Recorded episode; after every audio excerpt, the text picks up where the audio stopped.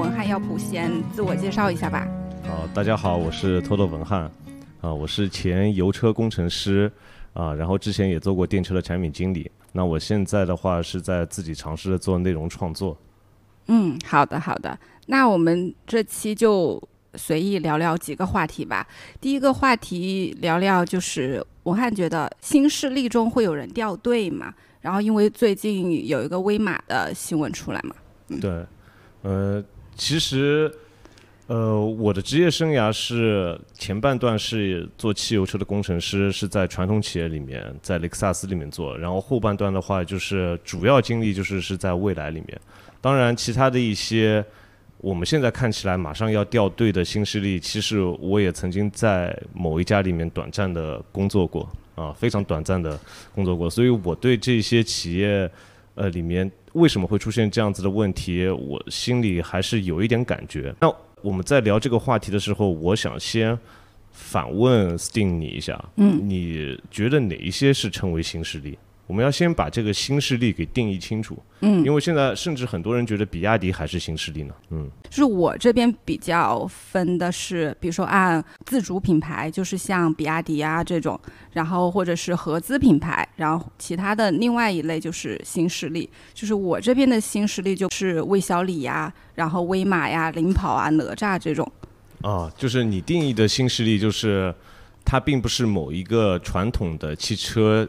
品牌孵化出来的一个新品牌，对，而就是完完全全，要么是从其他行业跳进来的，要么就是完全是一个新的一个汽车品牌，对吧？对，是。OK，那如果是这样子说的话，如果我们现在看新势力的话，像蔚来、理想、小鹏这些，我觉得都是比较稳的，即使大家。对他的感觉是说，哎，你现在是不是现金流有问题？你的财报也不是很好看，嗯啊。但是我觉得他们前几年的投入已经慢慢的收到了回报啊。即使小鹏现在有可能 G 六上面交付有一点问题，或者它现在销量依旧没有像未来突然间这样子有一个起色，嗯，但是。至少你看大众对它的认可，嗯，我指的这个大众并不是人民大众啊，而是 Volkswagen 对它的认可，嗯，就是它之前的所有的技术积累，无论是智能座舱还是自动驾驶，其实它也会有一个其他的途径去把它这一些投资给收回来。理想和未来的话，我就觉得就是更加不用说了，因为理想的话销量其实现在已经打双引号的一骑绝尘，嗯，那未来的话它的销量也会有。比较大的起色，所以我觉得魏小李三家的话问题都不是特别大。未来它好吗？因为我感觉就是理想是确实就是数据说话嘛，就是它的产销量是很好嘛。然后小鹏本来以前还担心了一下，但后来就是大众也是对它技术比较认可嘛。然后它智能化这一块其实是很明显的前几位，然后未来的话，我感觉它是不是就铺的，就是想做的事情很多嘛？是不是铺的有点大？就是它花钱的地方真太多了，就比如说充电设施啊、换电啊，然后不是还有挪威那边就是出海啊这一块。虽然前面几天就是中东有人投了它嘛，但是就是主机厂这个。投资就是就是这个钱很快就会花完呀。对，是的，未来其实这两个月的销量都是在两万上下，啊，就是它的单月的总销量。这个销量的话，其实至少给了现在未来内部员工信心，这个企业不会说是突然间又回到像二零一九年底那样子的情况。嗯，呃，虽然他们现在离自己制定的销量目标还是有很大的差距啊，但是我觉得两万台的销量至少让员工和业界，甚至包括下游的供应商都心里比较有底。当然，未来一直有一个问题，当然这个我接下去说的全部都是纯我主观的个人的观点啊，就是未来这个企业一旦有钱，就不知道钱该怎么花了。嗯 嗯。他们非常喜欢高举高打，然后什么都要自己干，然后把摊子铺得特别大。当然，这个也是我欣赏未来的一个点，就是未来自始至终它的这个愿景没有变，就是它是要带给用户一个不一样的生活方式。嗯，他一直是觉得自己是一个生活方式品牌，而不仅仅是一个汽车品牌。嗯，所以他会去做 New Life，他会去做 New Phone 啊，汽车。在李斌的愿景中，它只是未来生活方式中的一环，而不是全部。只是有可能他现在步子迈的有一些大，所以导致他的财报很不好看。但我觉得未来依旧是在一条正确的道路上，而且大家会觉得未来倒，我觉得未来不可能倒。即使从政治层面上面去看的话，未来也是现在大家。比较认可的就是它现在就是一个豪华品牌。那我们虽然其实就是我们现在也有很多的品牌也宣称自己是豪华品牌，但其实无论从它的定价啊，包括消费者对它的认知啊，其实消费者并没有为它这个自称的豪华品牌去买单。嗯，当然我这边说的用户不认可他们是豪华，不代表他们的产品有问题啊，这个是两个概念。能够孵化出这样子的一个豪华品牌，其实是。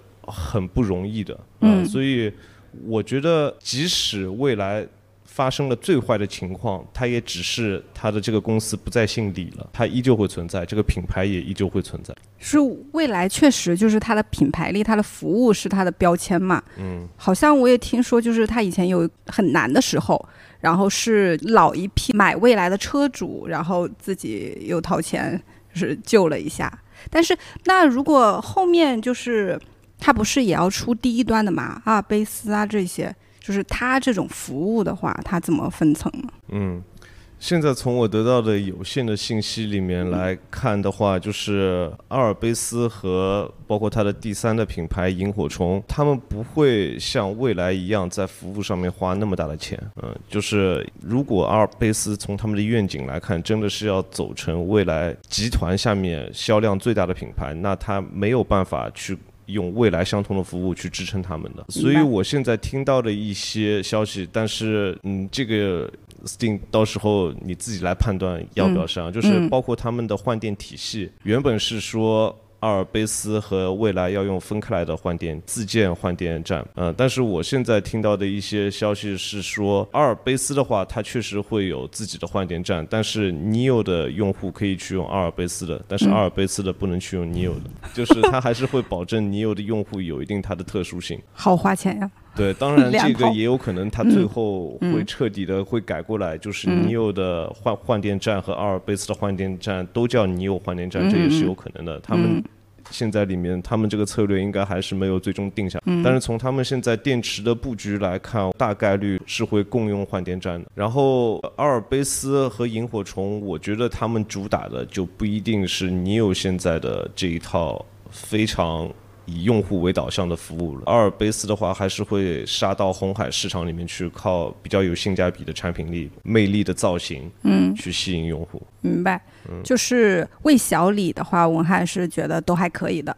那其他几家呢？其他几家其实从去年开始已经进入了市场出清阶段。哎，这边其实我特别想问 Sting 一个问题啊，就是我前一阵子正好去做了呃一个 research，就是你猜一下，美国从一九零零年一直到今天，总共产生过多少个汽车品牌？因为美国的汽车行业。的兴起基本上是在一九零零年开始的。总共产产生了多少？我不太知道，但是剩下的没几家呀。对你来猜一个，可能一百多。一百多家，嗯，猜少了。有那么多呀？我来公布答案吧。总共有一千六百三十九个品牌。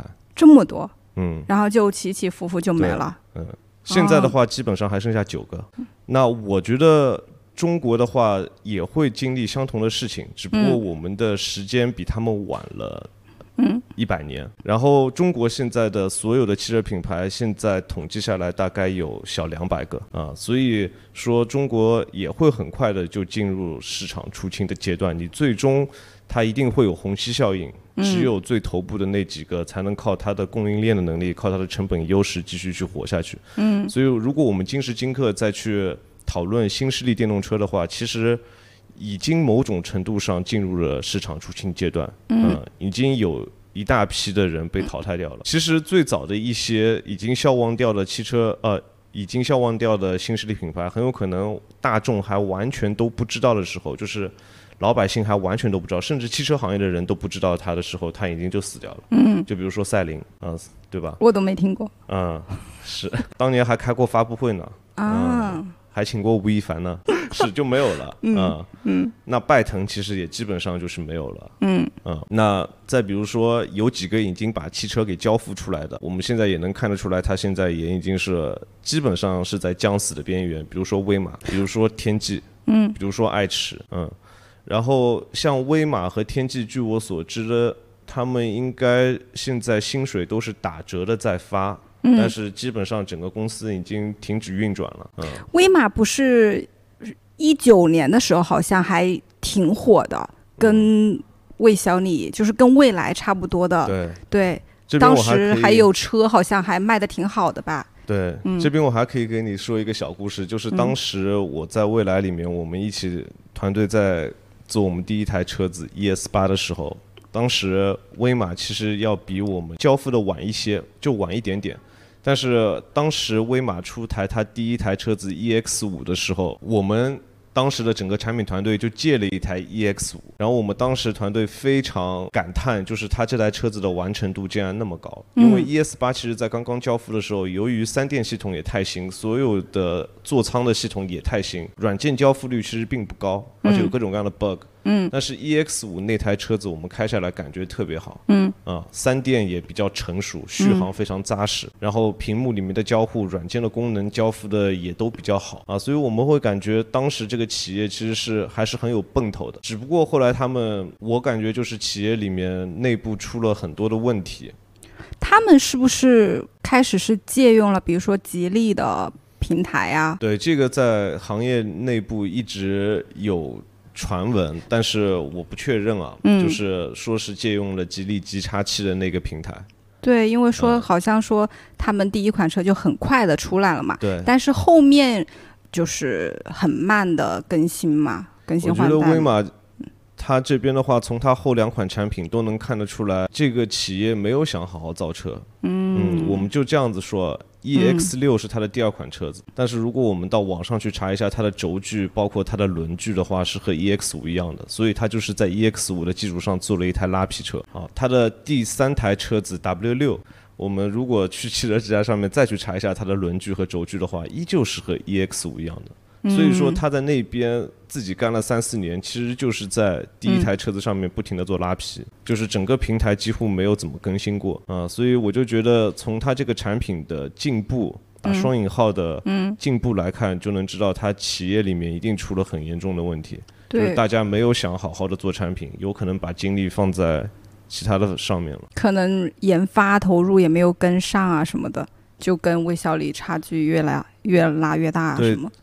其实威马不缺钱，嗯，他当年融资融的钱非常非常多，好像说有三百多亿，对，融挺多的，是的，嗯。嗯，所以说没有研发投入，其实这个是不成立的。他有研发投入，只是这个研发投入就像是政府拨救灾款一样的，最后到底有没有到灾民手里面，这个是要打问号的。那我看你觉得，就是因为现在是。感觉是在出清，处于淘汰赛嘛？那你觉得就是具备什么品质的新势力可以活下来呢？嗯，这个问题很好。我觉得具备什么样的品质，就是如果从我现在来看的话，有可能我这句话讲讲起来，感觉哎。你是不是在想要去拍电影啊？但我就真的是这样认为的。我觉得他们首先就是企业的创始人，第一号人物非常的重要。你到底是不是内心真的想去搞好这个企业？你只要是内心真的想搞好这个企业的，你会发现这个企业就是会做得很不错。但是如果你的创始人，你有可能你前二十四个月是想搞好一个企业，但是二十四个月后你突然变心了，你觉得我要不就捞一笔钱算了？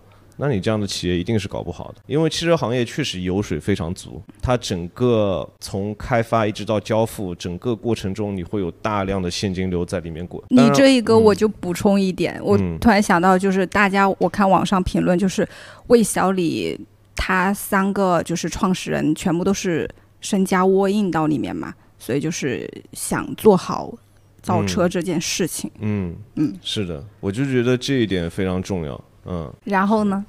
嗯，除了第一点，创始人，嗯，我觉得其他的都是我自己这边还在想，是不是他的整个的高层管理的团队也很重要。但我现在想想，真不一定，因为就以当年来看，二零一二零一七、二零一八年左右的时候，当时威马的整个的高管的团队，包括我身边有很多很优秀的同学都去了威马。哦，啊，就是他们的实力并不差的。那你你觉得，就比如说具有垂直整合能力，或者是就是比如说很核心的一些零部件自研啊，这种主机厂会不会更有优势？我觉得这个不会给他们带来优势。比亚迪和特斯拉会去做垂直整合，是因为他们当时在做这件事情的时候，整个行业里面非常的新，嗯。他们是找不到类似的供应商去帮他们去做这样子的事情的啊。这边我可以举一个小例子，就比如说像 Model X 的当时它的音译门，其实这个这一套音译门的机构当时在展开的时候就遇到了一个问题，就是我一个音译门的电动打开，我怎么确保它可以自己监测周围的障碍物且不碰到？OK。那当时市面上有成熟的技术是说，我可以你装超声波雷雷达，然后超声波雷达去监测你与周围障碍物的距离。但当时所有的超声波雷达能做到的事情，都是说我可以穿透塑料，嗯，但是我不能穿透金属。但特斯拉的音译门是金属的啊，那特斯拉它由于这一个在市场上找不到解决方案，它不得不自己做，嗯，所以当时他们就是采购了法雷奥的。超声波雷达，但是他自己去做标定。就再比如说特斯拉 Model X 的那个大直升机前挡，就它这个前挡玻璃特别特别的大，几乎一直的延伸到了驾驶员的头顶。当时市面上是没有一个汽车供应商、玻璃供应商可以去做这么大尺寸的前挡的。福耀也不可以吗？不可以做，嗯，做不了。那特斯拉当时选择的是说，我在全球去找玻璃的供应商，不一定是给汽车供的。嗯。于是当时他们就在找到了一家，我现在记不清楚是哥伦比亚还是委内瑞拉的一家做玻璃的一家企业，然后他把那家企业算是入股，不能说是收购，然后帮助他们去开发了这样子的一个前导。所以说都是不得不这样子的。如果当时他从福耀、从圣格班可以买到这块玻璃，他不会自己去做这样子的事情的。那就是早期的时候。比如说，一个技术早期的时候没有成熟，很多都做不了的时候，就自己干。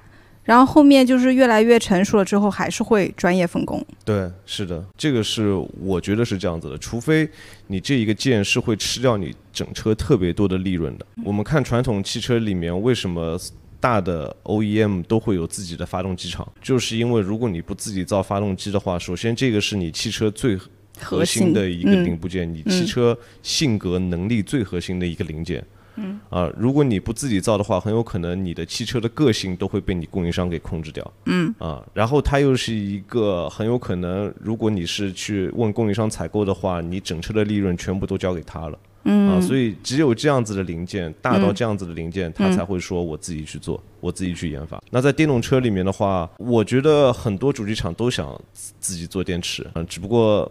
因为现在很明显的就是很多的利润其实都是被电池给吃掉了啊，但是他们有可能现在还没有这个能力去做，所以他们现在会去做和电控相关的，嗯，啊，然后他们会去做觉得和自动驾驶相关的这一块。那最后就是我突然想到新势力里面还有一个小米，嗯，对，你觉得小米怎么样？我觉得小米我还蛮期待他们的车子的，这边我可以给你看一张图片啊。虽然听众老爷们听看不到，但是我这边可以给 Steam 看一张图片。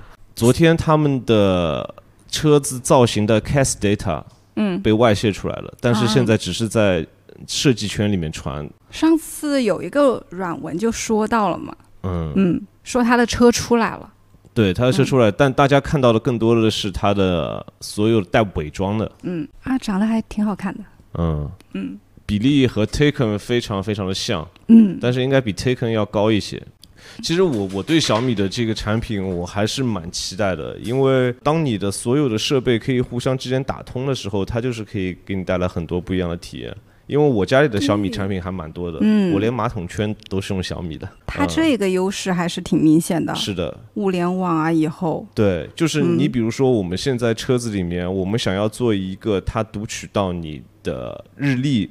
嗯都会非常非常的难。所以你上车的时候，其实车子不知道你现在接下去到底要去干嘛。但是，一旦你和手机可以打通的话，这件事情就变得特别简单。就比如说，就是现在的很多电动车，我靠近车解锁的时候，很多时候都觉得不是很好用。嗯，啊，是因为你的车机和手机，你本身的互相之间的沟通就不是那么的顺畅。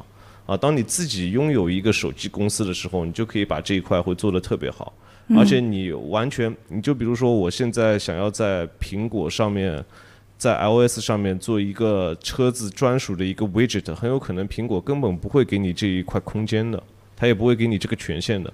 但是如果你自己拥有手机的这个终端的话，那你就可以轻轻松的去做这件事情。那小米，你觉得它车子会不会像手机一样，就是硬件不怎么赚钱，然后主要是靠软件赚钱呢？你觉得车子有哪些软件可以赚钱？就是以后自动驾驶啊，主要还是就比如说像特斯拉的 FSD 啊这种。嗯，那 Steam，我来问你一个问题啊，就是假设你现在有一台车子，它是能够达到 L 三级别的自动驾驶，假设啊，嗯嗯虽然现在大家都是无限接近于 L 三，都还没有到嗯 L 三，你觉得你会每个月愿意付多少钱去买它这个 L 三呢？那就要测测就是我使用的频率了，就是多大的频率使用它，什么场景使用它。嗯，但是我感觉不会付太多吧。不会付太多，对啊吧？对，嗯比如说一两千块钱还是可以的，一个月还是一年？一年 你别告诉我是终身啊！一两千块钱一年，那你有嗯算过你自己平时的公共交通费用吗？你的打的费加上你的地铁费，一个月是多少钱？我感觉要一千块吧，绝对不止，不止吗？不止。嗯，因为 Steam 我知道你平时其实市区里面平时上班的时候也是需要一直去跑来跑去，去找很多人聊。嗯，我猜测以你这样子的工作强度，你一个月的打的费用应该是在三千到三千五。嗯，当然这笔费用你会愿意去花，很多情况下是因为公司可以报销，但是你 L 三的这个钱，公司不会给你去做报销的。对，嗯是，对不对？所以你你就想一下，我我一直觉得，如果是达到了 L 三，达到了比较高阶的智能驾驶的时候，用户愿意掏他的钱，很有可能是介于我会比坐真正的公共交通要贵。嗯，但是需要比打的费要便宜一些。我觉得用户愿意掏的钱应该是在这一块里面。嗯，但是有可能现在很多公司还没有意识到这一点，但其实这一笔费用应该要给他的员工去做报销，因为其实很有可能，如果你不给他做报销的话，他平时就用着公司的钱去打的了。嗯，但是你给他做报销的话，有很多人是更愿意坐在自己的车子里面的啊。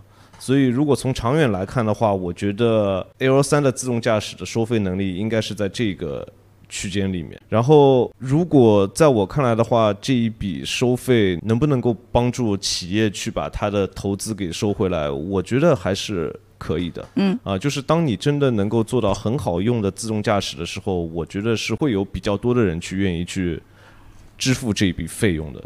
现在其实我们在录节目之前，我们也讨论过，就是现在的 L 二的选装率到底是多少？嗯，我们现在不能够用当前的自动驾驶的选装率，或者是说有很多企业，比如说像阿维塔也和小鹏，他们都会开启订阅，就是它的订阅率去判断将来嗯。会有多少人去用它的订阅。嗯。呃，因为现在的所谓的自动驾驶都不是自动驾驶，嗯它只是能够帮你去减少你一定驾驶负担的辅助驾驶，这个和自动驾驶还是两个概念。所以，愿意为辅助驾驶掏钱的人，一定会比愿意为自动驾驶掏钱的人要少很多，金额也会低很多。嗯，当然，这个我们其实一下子聊得比较远啊。嗯如果我们再聊得更有逻辑一些的话，我觉得自动驾驶或者说 ADAS 的这个收费，嗯，它会分成接下去这样子几个阶段啊。嗯第一个阶段就是现在的这样子一个阶段，就是此时此刻大家正在经历的，就是其实你的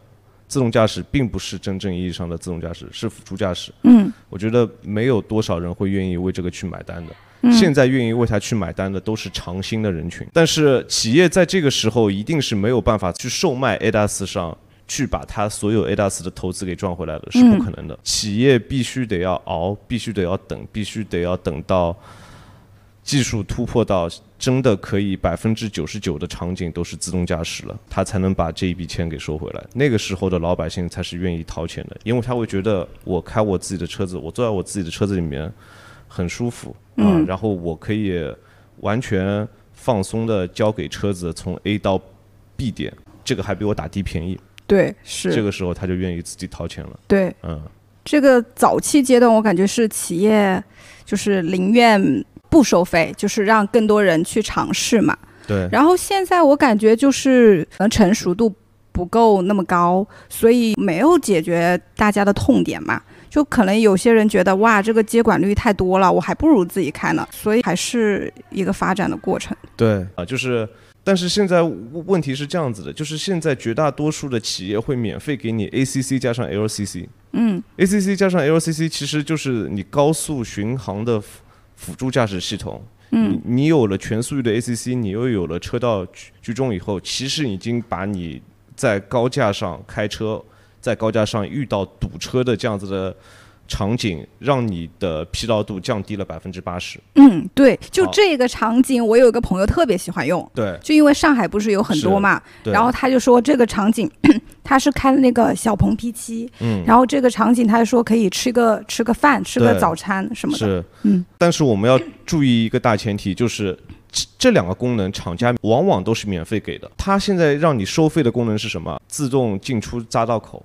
嗯自动变道超车，即使你这两个功能做的都非常好，你也只能让我的疲劳度从原本降低百分之八十变成降低百分之八十五。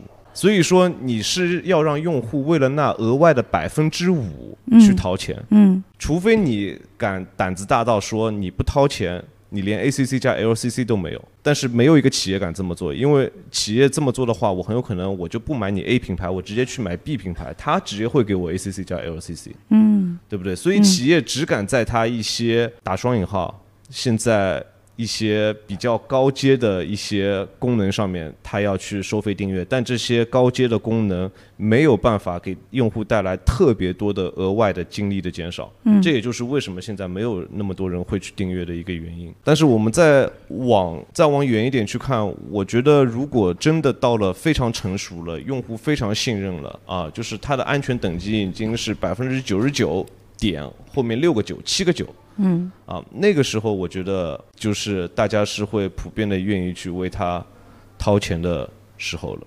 嗯但嗯这个在我看来只是自动驾驶的第二阶段。嗯自动驾驶，我看它的终局会有个第三阶段，就是当这一个收费所有的厂家都有的时候，嗯。就会进入一个恶性竞争的一个价格战。嗯。然后那个时候，他们的整体愿意去消费的人，就是大家还是会有，但是大家会比较你自动驾驶哪个收费便宜，他去买哪一个。啊、因为技术一旦成熟了以后，它就会快速的进入成本下降的一个阶段，最后一定是会受惠于消费者。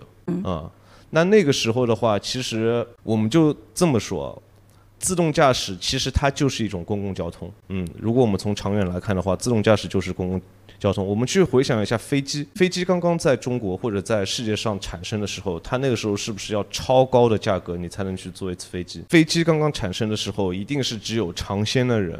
嗯他们敢去玩，因为当当时飞机它的安全系数到底是多少，大家心里都是没有底的。好，然后到了第二阶段的时候，大家是有钱的人，嗯有额外钱的人愿意去享受这样子的公共交通。嗯然后到了今天的时候，大家买飞机票的时候，除非你是去度蜜月，是去旅游，嗯你很多时候就是哪一班便宜我就去买哪一班。那自动驾驶的终局它也会是这样子啊、就是哪一台车子的自动驾驶便宜我就去买哪一班。那个时候其实企业能赚钱吗？还是能赚钱，嗯但是它会像现在的航空公司一样，会利润非常非常的薄。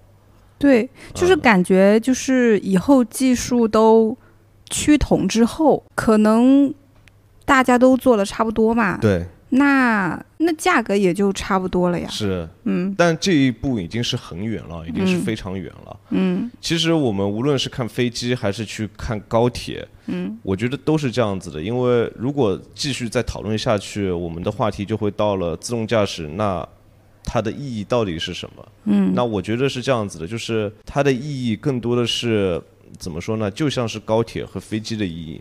嗯高铁本身不一定赚很多钱，嗯飞机本身不一定赚很多钱，但是当它这样子带来通勤的更加方便和频繁以后，其实它的衍生出来的嗯那一块，它才是赚钱的。中国的高铁并不赚钱，但你不能说中国的高铁是没有意义的。它带来多大的经济活跃度？通过高铁啊，那我觉得自动驾驶也是这样子的。自动驾驶，我觉得这边大家想要去投资靠自动驾驶去收回非常丰厚回报的。我觉得在长远的中局来看是不会有这样子的回报的，嗯，因为自动驾驶造福的是它靠自动驾驶提高了通勤效率以后其他的东西。你就比如说自动驾驶以后，很多现在厂商都在想，高阶的自动驾驶以后，我要让用户怎么会停留在我的车机里面？我在车机里面做各种各样的东东西，嗯，他们这种思路完全错了。Steam，你在自己家里的时候，你到底是看电视多还是刷手机多？手机，对啊，嗯你在自己家里都是刷手机，更何况你在一台自动驾驶的车子上。嗯你在自动驾驶的车子上，就是会和你在高铁、你在地铁、你在飞机上一样，你就是玩手机。所以自动驾驶对于车内的乘客来说，它是造福的是手机里面的应用；对于车外的世界来说，它造福的是我今天要 A 到 B 点去见见一个人，我坐我自动驾驶的车子过去非常的轻松，那我就去见他了。以前我不一定我会去见他，因为打个的有一点贵，对不对？